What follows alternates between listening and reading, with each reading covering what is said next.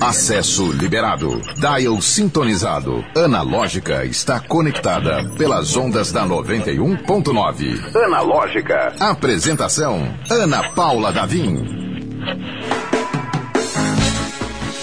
Olá! Seja muito bem-vindo, bem-vinda, bem-vindos. Este é o Analógica. Eu sou Ana Paula Davim e vou segurar a sua mão pelos próximos 50 minutos ou cerca disso até o fim do seu expediente, se você ainda estiver no trabalho, se você já tiver liberado da labuta, vou no seu caminho de casa ou mesmo em casa, por que não? Na, na pausa. Aí cabe a você dizer o que, é que você está fazendo nesse momento.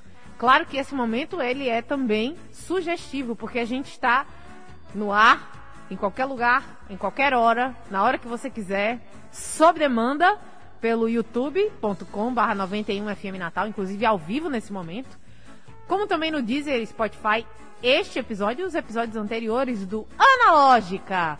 Faço, aproveito o, o, o convite uh, ah, para seguir o Analógica no Instagram, onde você pode acompanhar todos os teasers, umas pequenas perolinhas deliciosas para saber o que está rolando ao longo da semana no programa, arroba analógica91. Vamos embora começar? Um alô aqui para para a turma de Odile Cerejo, que é nossa colunista que está aqui hoje, para fazer a cota intelectual. A gente faz isso, mas é, é, de maldade com o resto do povo também, né? Que é todo mundo muito lindo, sabido, inteligente cheiroso. A Odile é um pouco mais. Mas aí ela tá às terças-feiras para deixar o negócio mais chique e elegante. Mas vamos apresentar a nossa equipe que faz o analógica acontecer. Ele sempre ele, o controlador, o homem que pode apertar um botão e fazer tudo ir pelos ares, ou literalmente ir ao ar. Eliton Walter. Cada dia mais agudo. Cada dia mais afinado, o timbre mais afiado. E na produção do Analógica, ele que faz a coisa toda acontecer, e algumas coisas que não aconteceriam, ele também faz acontecer, porque ele é prodígio. André Samora! André Ele mesmo! Vamos fazer o seguinte, vamos apresentar logo o nosso convidado do dia. Deixa eu aproveitar aqui e entrar youtube.com barra 91FM Natal, que é pra gente se ver, ver todo mundo. Ver a mim, ver a Odile Cerejo e ver o Renato Batista, que é o nosso convidado. Uma salva de palmas. O Renato que tem que fez assim o que a sua mãe provavelmente não indicaria. Ele ganhou o mundo real botou o mochilão e foi ganhar o mundo mesmo. Mas, apesar da sua mãe não indicar, provavelmente sua mãe vai admirar muito a história e as histórias, os causos que ele tem para contar. Ele que é autor do livro Tatuagem de Caracas, inspirada num, inspirado num mochilão que ele fez e nas aventuras que ele viveu na Venezuela. Renato, seja muito bem-vindo. Muito obrigado. E muito obrigado por viver essa aventura por nós, né? Porque tem gente que não tem muita coragem. Eu, por exemplo, ah, então. Prefiro ler. Eu também não tenho muita coragem, não, é verdade. Eu fui, eu fui sem coragem. Foi sem coragem. e aqui do meu lado, já trazendo outras sugestões de livro, um pouco menores, um pouco Sim. mais compactos, é. mas nem por isso deixa de ser bom também. Odile Cereja. Odile, posso compartilhar um pensamento nosso? Que quando chegou o livro do Renato, eu falei, tá aqui, tá pronto podemos começar o nosso clube amanhã, lendo o livro do Renato. Que a gente, ah, eu estava conversando com ela e falando, vamos montar um clube de viajantes de sofá? Que a gente lê, vê vídeo no YouTube, mas não precisa sair de casa, sabe? Porque tá impossível. Você não consegue comprar carne, você vai conseguir pagar o câmbio de onde você vai? Não dá, né? É. Então, Odile, que ótima oportunidade. Primeiro, nossa primeira destinação, vamos para Venezuela, né? Maravilha. Não só Caracas, né? Eu acho que tem o caminho até lá também, né? Uhum. Você Como conta o caminho até lá? Eu conto todo. Começou em Manaus, passou por Boa Vista, na Roraima, Pacaraima, também na Roraima, Lepen, que é na Guiana, antiga Guiana Inglesa, depois é, Santa do Airém, já Venezuela, Caracas, e então Maracaibo, que já é na fronteira com a Colômbia. E tudo isso indo e depois voltando até Manaus. Nossa, quero muito conhecer. Gente, à disposição do rapaz. Odile, vamos lá, o que, é que você trouxe pra gente, pra Hoje somar trouxe... nessa, nessa biblioteca? Eu quis fechar, um... a gente tá fechando o mês, né, praticamente, Sim. e aí eu quis trazer poesia. porque, enfim, março inteiro, desde o começo do mês, eu fiquei sentindo falta. Passou o dia da poesia, eu não trouxe. E aí eu, eu, eu trouxe um livro curtinho que, é o, que eu acho que é o meu favorito. Eu, eu, eu leio poesia, mas, mas não muito. Mas gosto, gosto de, de alternar com, a, com, as, com a, enfim, né, com, com os romances, as ficções. Acho que acrescenta muito. É uma leitura assim que ela geralmente é mais rápida, né? A gente consegue encaixar assim no momento do dia. Você não precisa ler é, uma quantidade grande de páginas, você pode ler um pouquinho e, e ficar pensando, né? Assim, precisa capa a capa, matar não, um livro de poesia não, como uma não precisa. Agora, assim, como diz meu pai, agora tem que se concentrar, claro. Também não pode ser uma coisa assim, né? De qualquer jeito, de todo modo você vai ter que, que, que se engajar ali na leitura. Mas esse livro se chama Um Útero é do tamanho de um punho. A autora é Angélica Freitas, ela é uma, é uma brasileira do Rio Grande do Sul, de Pelotas, e ela tem 49 anos, é uma tradutora e poeta. Vou, vou colocar aqui. Para quem está tá assistindo no YouTube, é, vai ver a tá capa vendo e vai ver também eu. Na hora que ela falou útero, é o tamanho de um punho, eu, eu fechei meu punho aqui para ver, ver né? É, é. Ele, ele, esse livro ele foi, ele foi lançado, já, acho que já tem 10 anos, é de 2013, mas depois dele ela já tem, tem outros. Tem esse bem recente, já da pandemia, Canções de Atormentar, que saiu pela Companhia das Letras. E é muito bom também, já li. Mas, enfim, eu, minha dica é esse, porque, enfim, ela é muito bem humorada, sabe? É uma poesia enfim, você acaba rindo. Da, ela é muito. Ela é inteligente de um jeito assim. Sabe? Coloca umas coisas que você não espera, assim. Ah, pela capa e pelo título do livro, parece que vai ser uma coisa assim, mais sobre luta, sobre feminismo, né? Ele puxa mais para esse lado, mas na verdade ela, ela fala muitas questões assim, coisas relacionadas ao universo dela, né? Que é o universo feminino, mas ela é engraçada. Ela é mais pro, ela é mais gaiata do que do que uma coisa assim pesada. Posso falar aqui do, do outro livro que ela, quando ela falou Canções de Atormentar, eu já catei o livro aqui no canto e tem uma poesia dedicada para as minhas calças. Queridas calças agora rasgadas nas coxas, dois rasgos horizontais do uso intenso. E foi uma, uma ódio, uma dedicatória à calça que se foi. Maravilhosa. Pois é. Eu queria ler uma, mas eu, eu, eu fiquei com medo da minha leitura de centavos, como está na moda dizer agora. Né? Desanimar alguém. A pessoa, ah, estava animada, aí eu, eu leio de um jeito que não empolga muito, sei lá, vou, vou deixar para lá. Confiram no, no próprio livro, não vai ser uma leitura de milhões, então deixa para lá. Angélica Freitas é o nome dela. Muito legal. Obrigada pela sugestão. E vai ficar aqui, né? Vai ficar aqui porque a gente tem um, um, livro pela frente a descobrir. E na, ninguém melhor que Odile Cerejo que faz isso magistralmente, majestosamente. Eu misturei as palavras, mas deu certo, né? Uh, vamos explorar tatuagem de Caracas. Renato, primeiro, um belo dia você acordou e resolveu ir para Caracas. Como é que funcionou isso? Foi praticamente isso, na verdade. Eu estava eu tava trabalhando e eu vi um amigo que estava vendo imagens de uma prima dele, se eu não me engano, que estava fazendo ajuda humanitária em Pacaraima, que fica na fronteira Brasil-Venezuela. E então. Isso, desculpa só interromper, isso aí a gente está falando de 2018. 18. Isso. Por volta de setembro de 18. Daí quando eu vi aquela cena, eu estava eu tava meio, meio é, desmotivado com a minha vida na época, sabe? E eu pensei, cara, eu acho que eu acho que isso me ajudaria a ter um pouco mais de ânimo. E então eu disse, cara, eu vou para lá também. Vou, vou procurar alguma, alguma, alguma, alguma ONG para ajudar também. Nisso, é, uma hora depois estava eu pesquisando passagem para ir. Mas eu não comprei. Conversei com os amigos. Eu, eu tava é, Já comprou? É, já, já comprou? Não, não. Cheguei próximo do clique, porém não comprei. Conversei com os amigos tal. Depois de umas três semanas eu comprei. Não foi para Pacarai, não foi para Boa Vista direto como eu queria, porque estava muito caro. Daí eu comprei para Manaus, que estava bem mais barato, acho que metade do preço. E isso foi. Eu viajei, eu acho que três meses depois. Eu viajei em dezembro, sabe? Então foi muito rápido. Do momento que eu, que eu pensei em ir, para o momento que eu fui, foi, foi apenas é, 90 dias, mais ou menos. E então Que é, é uma. De... Desculpa interromper, mas é uma, é uma decisão de vida radical, né? Você tava. Cê, cê, quais, quais eram os seus laços? A gente, só pra gente começar, você é pernambucano, Sim. mas você mora aqui há nove anos. Exatamente.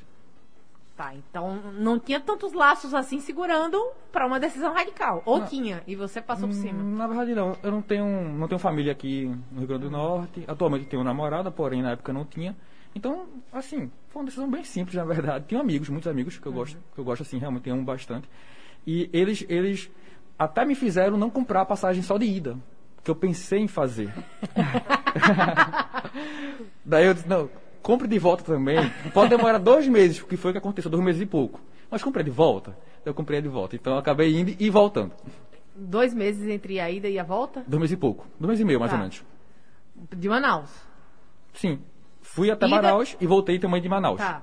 Não, porque a gente tem esse trajeto aqui que. Isso. Né? É. De Manaus até Maracaibo, que é longe, viu? É, então. é muito longe. que seja bastante longe. É. E ah. aí, chegando em Manaus, já foi com destinação? Já. Você estava falando sobre financeiro no, há, há pouco, não foi em relação à viagem? A minha viagem foi extremamente barata. Porque quando eu decidi ir, eu pensei, eu não vou utilizar hotel, hostel, albergue, nada do tipo. Eu vou dormir onde dá e como der. Então. Aventura Meu Deus, este homem, ele é corajoso! Então, eu. Não sei se você conhece, é uma plataforma chamada Couchsurf. Sim. Pronto. Só Já... explica pra gente como é que funciona. Couchsurfing é dormir de favor, né? De uma forma mais chique. Isso, é, exatamente. Que tem, que é, é uma. Plataforma. É uma plataforma de virtual, né? Uhum. Pela internet. É um site, né? É um, um site que mochileiro se ajuda. Quem, quem, já fez, quem já fez mochilão abre a porta para outros e etc. Você pede para dormir no sofá, mas pode ser chão, pode ser rede, pode ser cama, pode ser onde, onde for mesmo, sabe? Grama, como eu já vi também o caso. Então. Já dormiu na cama? Você já viu alguém dormindo? Não, cama eu já dormi. Eu, eu falei na por grama. último, grama. É, grama eu não. É, mas aí, aí também o cara. Caban... Melhor não oferecer, ca cabaninha, né? sabe? Cabaninha. Sim, camba... tá, cabana É, você leva, você leva e fica lá na, na, sua grama, um na terreno, graminha. oferecer um pedaço de, de chão. Ter... Exatamente. Tá. Isso aconteceu inclusive nessa viagem, eu até explico nesse livro. Não comigo, aconteceu com um catalão que eu, que eu acabei encontrando durante a viagem. Então, eu fui para fazer couch, porém, tinham locais que não, não dava para fazer, não consegui um anfitrião. Então, eu cheguei a dormir na rua. Outro ponto que eu decidi antes do, do, do mochilão era que eu iria gastar uma média diária. Eu não iria com dinheiro à vontade. Apesar de, assim, eu puder, de, de eu poder gastar um pouco mais, eu decidi que eu queria algo mais é, desafiante. Hum. Então eu coloquei uma, uma média de 30 reais por dia durante toda a para viagem. Para tudo. Para tudo. Nenhum centavo fora desse, desse esquema. Então, eu tinha um aplicativo no celular que eu nunca nem apaguei, tá, tá aqui até hoje. Ele continua usando é... 30 reais até hoje, impossível. não, não, isso não. Não, não. Eu troquei de celular, mas o aplicativo continuou aqui, porque eu, eu gosto de, de vez em quando dar uma olhadinha, sabe? Uhum. E tinha dia que eu gastava 40, no outro era 20, ah, tinha dia que, sabe? Boa. Daí tipo, eu, eu fazia o balanço. E eu voltei ao Brasil com uma média de 28 reais. Então acabou dando certo. A, a média que eu. É, deu certíssimo. Isso é o terror do Paulo Guedes, é. Na minha frente aqui. É, Ana Paula, toda viagem contando até a passagem de ida e volta, ela custou dois mil reais. Nem, nem, não chegou a 2.100, foi apenas dois mil reais. Eu saí de casa em dezembro e voltei em fevereiro. Eu saí antes do Natal e voltei na época do Carnaval, um pouco depois, eu acredito, e só gastei dois mil reais contando até a passagem aérea. Eu tô chocada. Pois é. Eu estou chocada. e agora vamos explorar esse No caminho. caso aéreo foi Natal. Ma é, Recife, Manaus. Ah, Recife. Eu fui para casa dos meus pais, certo. que moram lá em Recife, de lá eu fui para. Tá. É, para Manaus. A gente fez até um silêncio aqui de, de vamos é. apreciar essas informações, porque elas são, primeiro, tudo é muito sensacional. Hum. Né? E assim, os valores são assustadores, né? Você atravessou três países? É, Quatro, né? Passei do, não, foram três. Passei do Brasil, passei pela Guiana, saí do Brasil, passei pela Guiana e fui para Venezuela. Aí... Cheguei próximo à fronteira com ah, a Colômbia, mas próximo, não tá. atravessei. Não certo. atravessei. Três países, circulou legal. E aí, mochila na, na, nas costas, como é que é a dinâmica? Vai pedindo carona, vai. Uhum, é, exatamente. Ele faz assim, uhum. não, é isso aí. Tem, tá tem... no caminho certo. carona, tinha, tinha locais que o anfitrião levava para onde, onde eu pudesse, para onde, onde ele pudesse, tinha locais que tinha ônibus barato, sabe? Se o ônibus fosse barato, eu colocava no meu, no meu, no meu esquema financeiro. Se não fosse, eu ficava na, na rua pedindo carona. Se não desse para pedir, eu dormia por, por lá e no dia seguinte voltava a pedir. Nessa linha. Eu tô aqui pensando, e se não desse tempo? A da vo- volta. a volta- Você chegou a, a se preocupar com isso? A volta foi correria. Eu até conto aí detalhes, mas a volta foi correria. Eu tava em Maracaibo, faltava tipo cinco dias para passagem de, de- Da de- volta, da né? volta. E eu saí correndo, sabe? Tipo. é, Literalmente. comprando- literalmente correndo, com- comprando passagem com tudo assim de ônibus. A inflação, a hiperinflação venezuelana fez com que as passagens ficassem muito embaixo. Ou Chegou ao dobro do que eu tinha, tinha comprado na ida. Eita. Comprei na volta, sabe? Daí meu, meu- meus recursos financeiros caindo, porque eu, todo o dinheiro não estava no banco, estava no bolso. Eu fui com dinheiro no bolso. Porque eu não tinha acesso ao banco. Essa história só vai melhorando, né? Pra ter o que contar. Não, pra ter o que contar. Depois que passa, É. ela é perfeita. Mas durante. Assim, medo de, de, de- assalto O tempo todo. constante, né? o tempo todo. Inclusive, eu fui assaltado uma vez e eu fui extorquido pela polícia venezuelana uma outra vez. Meu Deus Então, do céu. no total de, per de, de perdas foram 20 dólares. Porque eu andava com dólares real e também com o- os bolívares soberanos, né, da- que, que, que era a moeda da época, na verdade, que já, já, já trocou recentemente. Então, os dólares eu perdi 20 dólares na- nesse, nesse trajeto, realmente com roubo e com extorsão. Na época dava o quê? 20 dólares para mim, a minha extorsão, a, a minha conversão foi de, eu acho que 10 dólares eram 50, não, não, não era menos que isso, Era acho que 40, menos. 43, 40 e alguma coisa, se eu não me engano. Ah, menos de 100 reais, né? Não, deu menos, deu, deu acho que 80 e pouco, se eu não me engano. Só pra Tá- gente ter tá uma noção também, tá tudo porque anotado. hoje em dia a gente fala, ah, um dólar tá, sei lá quantos Não, reais. não era, Aí não, era. dá, dá uma impressão de ser um valor É. muito grande. Era entre 3 e 4, eu acredito, na época. Uhum. Saudades daquele tempo, enfim. Pois é. É. e aí, o, o Renato, você chegou a, a- a esse objetivo de fazer um trabalho humanitário você se tornou parte desse trabalho? Não... Me ajudaram, foi? Ajudaram, né? então, eu fui, antes de eu ir para Venezuela, eu entrei em contato com, com várias ONGs de Pacaraima, a na fronteira do Brasil com a Venezuela, porém todas queriam que eu ficasse mais tempo do que eu, do que eu planejava. Eu queria passar lá de duas a três semanas, porque eu tinha decidido entrar na Venezuela. Eu iria ficar só na fronteira nesse tempinho, esse tempo todo, só que eu disse, não, vou fazer mochilão mesmo, vou entrar lá, vou até perto da Colômbia e tal. Daí queriam que ficasse seis semanas, pelo menos, outras oito semanas. Eu não tenho esse tempo, minha passagem já está comprada de volta, então vamos dar um jeito. Ninguém queria dar esse jeito. Eu fui só com um contato de um padre espanhol é, que ele fazia ajuda e que ele tinha virtualmente meio que aberto as portas, mas conversava comigo pessoalmente. Daí, chegando lá, ele disse que não daria certo, rapaz. que estava doente, que queria para Boa Vista se tratar, que ninguém iria ficar no lugar dele. E acabou que eu fiquei na fronteira duas semanas. Eu ia muito para Pacaraima, eu, fica- eu fiquei em Santa Helena, numa Que é a fronteira venezuelana. isso, a cidade que fica a 15 quilômetros da, da fronteira. É, numa comunidade indígena chamada Manacri. Passei duas semanas lá com os índios e eu não, eu não cheguei a fazer ajuda. Eu ia muito lá, observava, sabe? Fiz um trabalho realmente de, de, de conhecer, sabe? De conversar com as pessoas, mas não cheguei a praticar eh, nenhuma ajuda humanitária. Renato, é, o, seu relato é absolutamente sensacional, mas nos leva a pensar ainda mais longe, assim. É, o destino da sua viagem tratou de, de escolher a função dela, né? Você foi com uma ideia, né? Vou fazer uma ajuda humanitária na, na fronteira de um país que está em crise. E no final das contas, foi se tornando outra coisa tão espetacular quanto, né?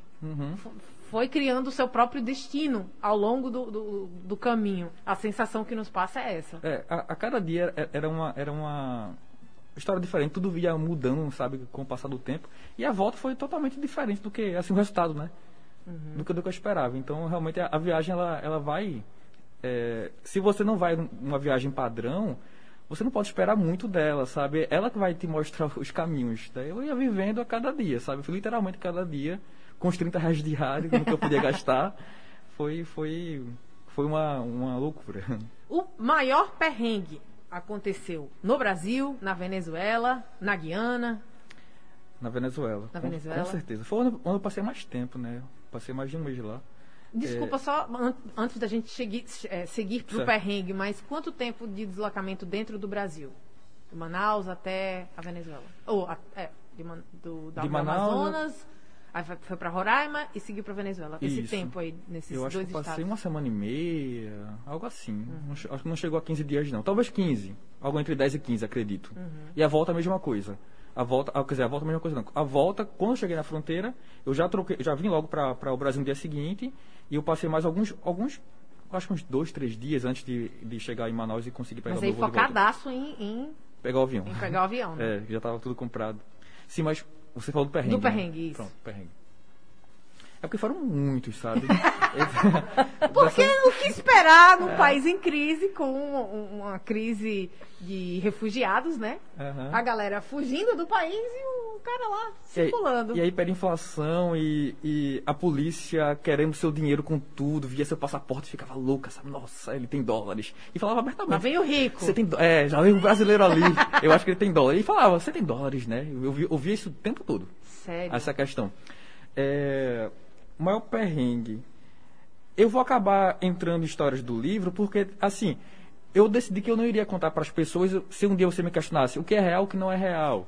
Eu não, não, não pretendo contar. Mas eu vou acabar contando as histórias assim e eu vou acabar descobrindo que isso é real, né? Não, é, inclusive essa foi a abordagem que eu escolhi fazer né, durante essa entrevista, porque se, a gente ficasse, ah, e no livro você escreveu Sim. isso, você escreveu Aham. aquilo, é muito mais legal ouvir seus causos e depois, quando adquirir o livro Tatuagem de Caracas, e reencontrá-los de uma forma romanceada, Uhum. ficcional, né?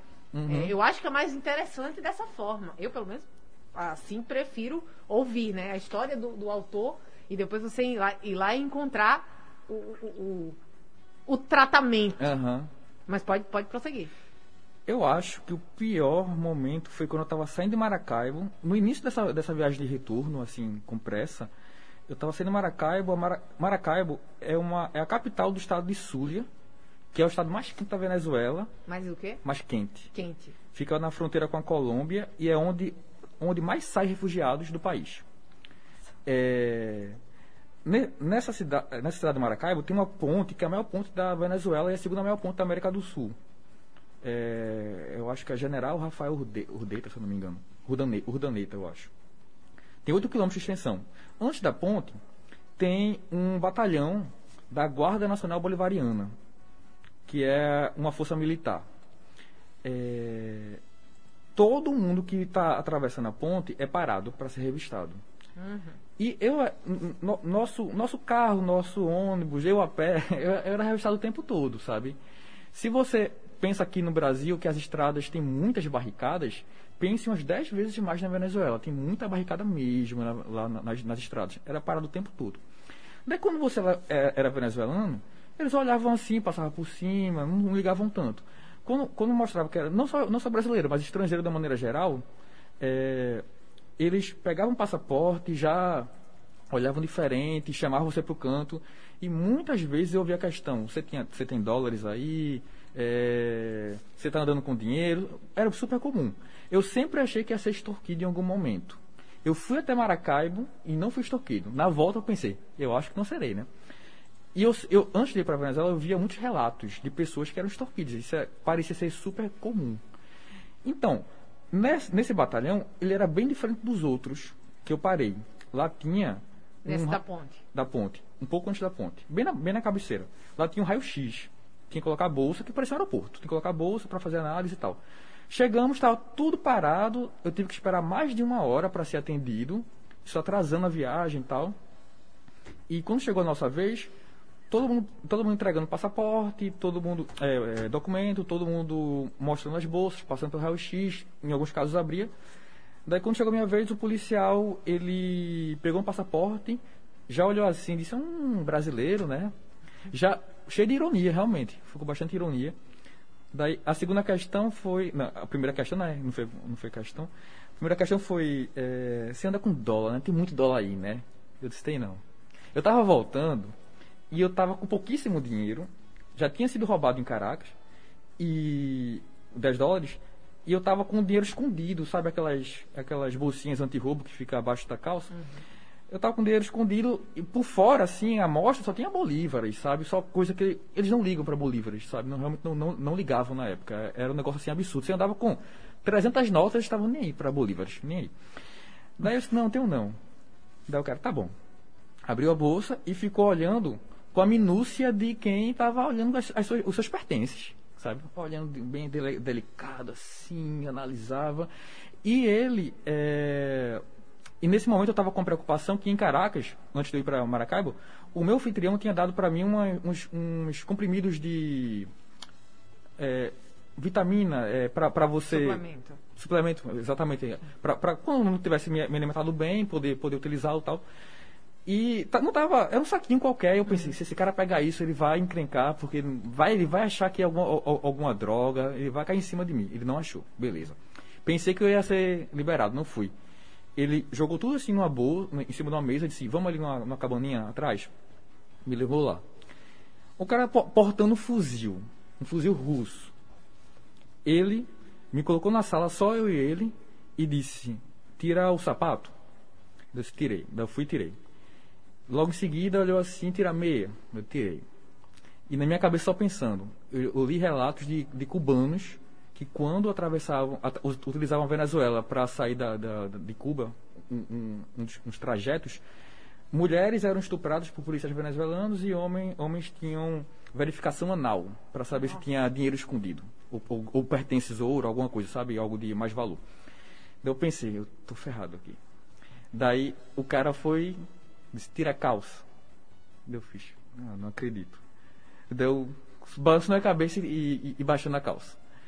Daí quando, quando eu baixei, ele viu a bolsa, né?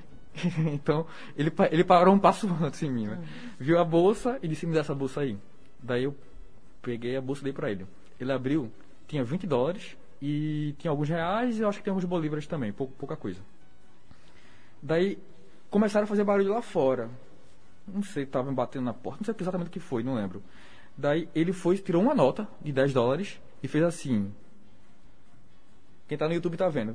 Tá, é. Apontou para si mesmo. Apontou para si mesmo e, e fez assim para mim, mandou eu calar a boca. Daí fechou a bolsa e me devolveu. Só tirou 10 dólares. E nisso. Gente, que desespero. Desespero. E nisso, um pouco antes, eu, eu, eu pulei uma parte mais, mais chata, que quando ele viu a bolsa, ele ficou muito atordoado. Ele disse, você tá, tá com você tá, você tá com dólar?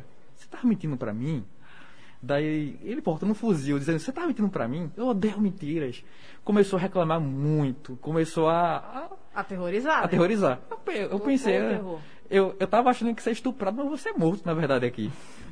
Meu Deus do céu. Daí, ele, ele, daí foi um momento que começaram a fazer barulho e ele, ele, deu, uma, ele deu uma estabilizada e ele parou de, de, de ficar tão, tão nervoso. Pedi para eu investir rapidamente e sair. Fui na mesa, tive que guardar minhas coisas com pressa, subi, esqueci o passaporte na mão dele. Né? Tive que descer com tudo para pegar esse passaporte. Eu tô ficando nervosa com essa entrevista. Pelo amor de Deus. Mas acabou, acabou aí. Vai, não, acabou aí. Acabou aí. Não, não o final é feliz, porque eu tenho que lembrar, o final é feliz porque ele está aqui contando. É, tô vivo. Meu Deus, será que ele morreu? Não, não morreu, não, ele está aqui. Escrevi um livro que não era, não era, não era, ó, não era esperado, não, não era meu desejo quando fui para Venezuela, então deu tudo certo. Ah, eu ia perguntar sobre isso. Você, desculpa. Não, fica à vontade. Ele, se você fez notas, assim, eu acho que imagino que você fotografava, né? Algumas Sim. coisas assim. Mas você também fez um caderno? Um diáriozinho, alguma coisa Como assim? é que você anotava suas coisas? Uma das protagonistas do livro é uma caderneta. Ah. Quem lê vai, vai, vai ver que eu anotava muita coisa, porém, apesar de ser jornalista, eu fui meio que fugindo do jornalismo. Eu estava meio cansado da minha vida. Vocês sabem, a gente trabalha muito é. em muitos lugares, etc. Eu estava muito cansado disso, sabe? E eu fui para não fazer, eu fui para fazer um antijornalismo. Uhum. então eu poderia ter feito muito mais anotações, muito mais vídeos, muito mais imagens, e eu decidi que a minha viagem não era jornalística, era uma viagem apenas pessoal. Sim. Então eu anotei, sim, tirei foto, tem tudo isso aqui, mas eu fiz eu fiz pouco, muito pouco. E nunca foi intenção fazer um livro de reportagem que eu poderia ter feito, nunca foi intenção. O livro só surgiu depois de um ano, a pandemia tinha chegado. Daí eu decidi começar a escrever, mas não era a ideia, nunca foi a ideia de escrever um livro. Entendi. Gente, depois dessa. Eu estava aqui completamente imersa, que eu esqueci até que o, o, a história era do próprio entrevistado que estava contando, eu já estava nervosa. Meu Deus! Vai acabar tudo bem, acabou tudo bem. Analógica. Aqui na 91.9, no meio de uma entrevista sensacional com o Renato Batista contando ah, sobre suas histórias que renderam um livro chamado Tatuagem de Caracas. Antes disso, antes da gente voltar para Caracas, né, na nossa conversa, eu gostaria de fazer um pit stop num paraíso localizado na Ponta do Morcego, em Areia Preta, que é o nosso parceiro maravilhoso chamado Cais 43, esse bairro restaurante estilizado como um cais do Porto de verdade. Maravilhoso, lindo, além de petiscos, pratos deliciosos e uma vista que dá gosto, minha gente. Hoje, hoje terça-feira, é aquele dia. Dia de chopp triplo por R$ 6,99 no Cais 43, minha gente. Chopp triplo. Você pede uva em 3, economiza e toma aquele chopp geladinho que só o Cais 43 pode oferecer. Além do mais, tem todo dia promoção da pizza grande. Então, a pizza grande sai por R$ 34,90 ao longo da semana inteira se você consumir lá no restaurante. Ah, todos os sabores, exceto de camarão. Então, qualquer sabor que você quiser, só chegar lá, pedir e vai receber um precinho especial para comer por lá mesmo e apreciar as ondas do mar quebrando e fazendo você se inspirar. Tem até poesia na varanda do cais, é maravilhoso. O cais que tem uma energia maravilhosa, aquela brisa do mar. E ó, se não pode dar um pulo já hoje, não tem problema. Ah, quero fazer o happy hour, mas hoje não, não vou conseguir. Não se preocupa, porque o chopp sai por um precinho especialíssimo na sexta-feira. Anota aí, sexta-feira é dia de chopp no Cais. Então, segue Aproveita para seguir o Cais 43, arroba Cais 43 oficial e ficar por dentro das promoções e da programação também, porque além de tudo tem música ao vivo lá no Cais 43, gente. Perfeito, lindo, maravilhoso e a vista perfeita para deixar seu Instagram mais bonito ainda, né? Porque de vez em quando vale a pena a gente valorizar onde a gente está e dar um close nas redes sociais. Por falar em redes sociais, uh, Renato, como era a comunicação? Você na Venezuela né? Você passou aí pela Guiana também. Como é que foi essa passagem pela Guiana? Vamos antes de chegar na, na, na, na comunicação. Foi super rápido, na a verdade. Gente, a gente não fala da Guiana, nem lembra às vezes que a Guiana tá lá, né? Pois é. Fica né? lá a Guiana, Suriname, a gente uhum. não lembra. Uhum. Foi muito rápido, porque ela faz fronteira com, com Roraima.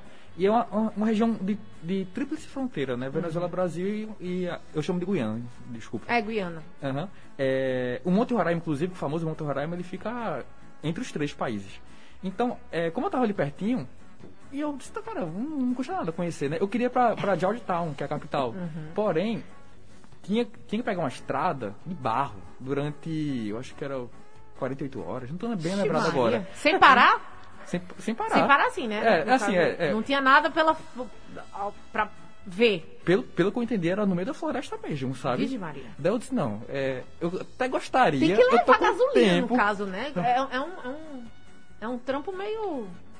Assim, tem assim, algumas entendi, estradas entendi. que, que não, não são uh, viáveis logisticamente de fazer o trajeto. Né? É. Eu não sei se é essa, mas tem estrada na, na, na Amazônia profunda Sim, ali que o cara tem que levar para o próprio combustível. Porque o sabe carro que não vai normal, encontrar um posto no meio do caminho, né? Não vai encontrar o posto, Aham. exatamente. Daí eu até gostaria, mas eu fiquei realmente na região fronteiriça. Eu acho que é região 9, se não me engano, do país, se eu não me engano. Uhum. Então foi uma passagem muito rápida que assim, não acrescentou muito para a viagem nem para o livro, mas, foi, mas rolou essa passagem de Mas marcou maneira. ali o X. Tá- Já tá- conheci. Tá, tá um carimbo no, no passaporte. E falando em comunicação, você se comunicava muito chega- no meio do perrengue? Ou o pessoal só, tô vivo? Então, ou an- nem sabia que tava? Era exatamente isso que eu fazia, tô vivo. Antes de eu ir, eu informei para meus amigos e para minha família que eu não iria ter redes sociais durante esse período e que eu não iria utilizar WhatsApp, nada do tipo. Eu realmente gostaria de ficar um tempo vivendo a vida que eu estava vivendo lá sem nenhum intermédio da vida é, passada. É, então, novamente os amigos, né? Eles ficaram, não, Renato, faz alguma coisinha pelo menos pra mandar um tô vivo, cheguei. Daí eu fiz, tá, vou deixar o Instagram aberto e vou utilizar os melhores amigos do Instagram, é? Eu, eu, eu passei dois anos fora, agora que eu voltei, tô, tô me readaptando. Do Instagram, do Instagram no caso. Aham.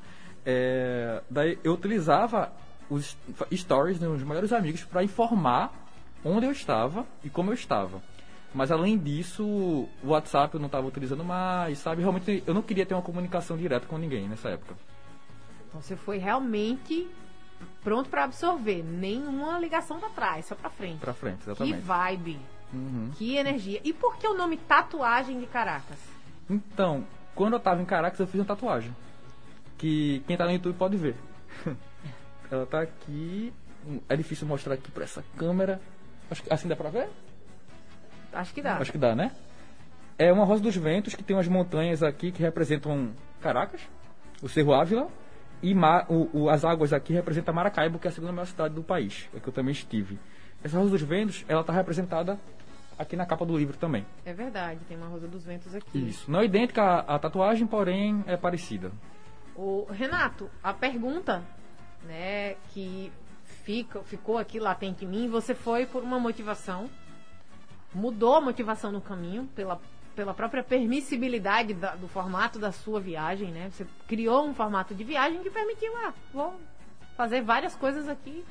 E, e no final, você se apaixonou pela Venezuela, claramente, né? A gente até, eu até perguntei, cara, você parece gostar muito do país. Uhum. E como essa história de amor com a Venezuela, que é um país que está em crise, ainda está em crise, né?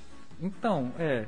Basicamente o que eu faço desde que eu voltei é tentar me informar sobre o que está acontecendo lá, mantenho contato com algumas pessoas, sabe, que ainda moram por lá, e sigo um desejo no dia voltar.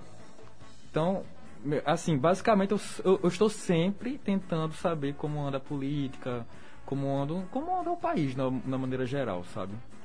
É, você esteve num protesto que foi um momento absolutamente histórico da história da Venezuela também, né? Uhum. Dia 23 de janeiro de 2019, quando Juan Guaidó se autoproclamou presidente da Venezuela. Isso abriu uma quase guerra civil no país, foi uma loucura. Aquela semana especificamente houve muitas mortes. O protesto que eu estive quando ele, ele se autoproclamou, é, tiveram mortes no protesto. É, eu vi muita, muita, muita bala, muita correria acontecendo, sabe? E eu, estrangeiro, quis fugir da. Fugir de problemas diplomáticos, né? Imagina, eu, eu, é. eu, sendo preso nesse protesto. Mas foi, foi, foi um, um, dia louco que eu não sabia que ia ter isso, sabe? Eu, eu tava na casa do, do, de um couch, Vitus, que ele disse: é, vamos ali para um protesto amanhã, vai. Ele, ele é anti-maduro, né? ele, ele é anti-maduro, disse, vamos lá para protestar contra Maduro. Eu, tá bom, ele vai de branco, eu fui de bege, inclusive. Eu fui de bege, daí cheguei lá, sem transporte público na rua, andei três horas e meia para ir, três horas e meia para voltar, Meu sete horas Deus no total. E muito. No início estava bem dublado, mas durante é, o sol apareceu com muita, muita força. E a gente marchou muito, marchou, marchou, marchou, chegou lá e tava um palanque com o Guaidó em cima, que na época eu nem sabia direito quem era, eu já tinha ouvido falar que ele era presidente do parlamento, sabe? Eu não sabia bem direito. E ele pegou o, o, a Constituição e disse que era o presidente. E eu lembro que eu ouvi e não entendi bem. Eu disse, ele falou que é o presidente, foi. Eu disse, foi. Deu um olhei assim, todo mundo louco, gritando, fora Maduro, fora Maduro. Foi, foi uma coisa assim. Na mesma hora eu pensei, será que isso é histórico? E realmente se tornou histórico. E, interessantemente, até hoje o Brasil é, é, coloca Guaidó na posição do presidente. E não só o Brasil, como também os Estados Unidos, a Inglaterra. E Juan Guaidó, nesse momento, ele está disputando as reservas de ouro da Venezuela lá, lá na Inglaterra, que estão na, na, na, Inglaterra, com o governo venezuelano, de Maduro. Então, juridica, juridicamente, fora, do, fora da Venezuela, Ninguém sabe quem é que está governando mesmo. Apesar que no Miraflores, o Palácio, quem está lá é Maduro. Quem assina decreto é Maduro. É, mas só que talvez as, as, reservas saiam da mão do governo e vão, vão parar na mão de Juan Guaidó. Então, não foi nada no final das contas, mas está sendo muita coisa até hoje. Sim. Gente, que loucura. O cara tá ali dando um rolê. E ele disse isso mesmo, eu achei fantástico. Foi. E tá no livro essa passagem. Tá tudo no livro. Vamos fazer o seguinte: infelizmente a gente tá tendo que fazer, entrar na reta final do programa, fez um monte de curva, mas chegamos na reta final. Mas a gente não pode terminar sem dar os caminhos, se não uhum. para Venezuela, mas a uma Venezuela mais próxima, mais acessível para você que quer viajar do seu sofá, da sua cama, da sua casa que é o livro do Renato Batista, Tatuagem de Caracas. Como é que a gente encontra esta preciosidade? Então, comigo não encontra mais. Eita! Felizmente, eu consegui vender tudo Esgotou? que eu tenho. Esgotou comigo. Mas está vendendo nas livrarias. Você pode. Qualquer, qualquer pessoa que quiser pode acessar meu Instagram, Renatos Batiste. Renatos Batiste, sem ir no final, só com T. Sim, tá. Batista sem o A. Exatamente. Tá. Renatos Batista. Exatamente. E lá tem um link para é, todos os canais que estão à venda. Tem na, tem na Cultura, Martins Fontes, tem um, vários locais. Acho que na Amazon também. E livraria física também? Até o Aqui em momento, Natal, não. onde eu. Não, em Natal ainda, ainda não fui atrás. Talvez em breve tenha. Mas tem online. Se jogar no Google também, tatuagem Aparece. de Caracas, Encontra. comprar, Uhum. encontra. Uhum. Vale muito a pena, gente. As histórias aqui, já dei uma olhada. Ô, Dili, vamos viajar para Venezuela por ele? E achei lindo. É parabéns. lindo e é um livraço. A capa é minha, inclusive. Ah, Arrasou. Estivemos aqui viajando junto com Renato Batista, contando suas aventuras e causos na Venezuela e seu novo livro Tatuagem de Caracas. A gente se encontra aqui no Analógica amanhã, às 17 horas, aqui na 91.9, mas, repito, refaço o convite. Segue a gente lá no Instagram, que vai ter trechinho de entrevista, vai ter o convidado de amanhã e tudo mais. Arroba Analógica91. A gente espera o seu follow e a gente espera você amanhã. Beijo, tchau! Analógica, você chegou ao seu destino.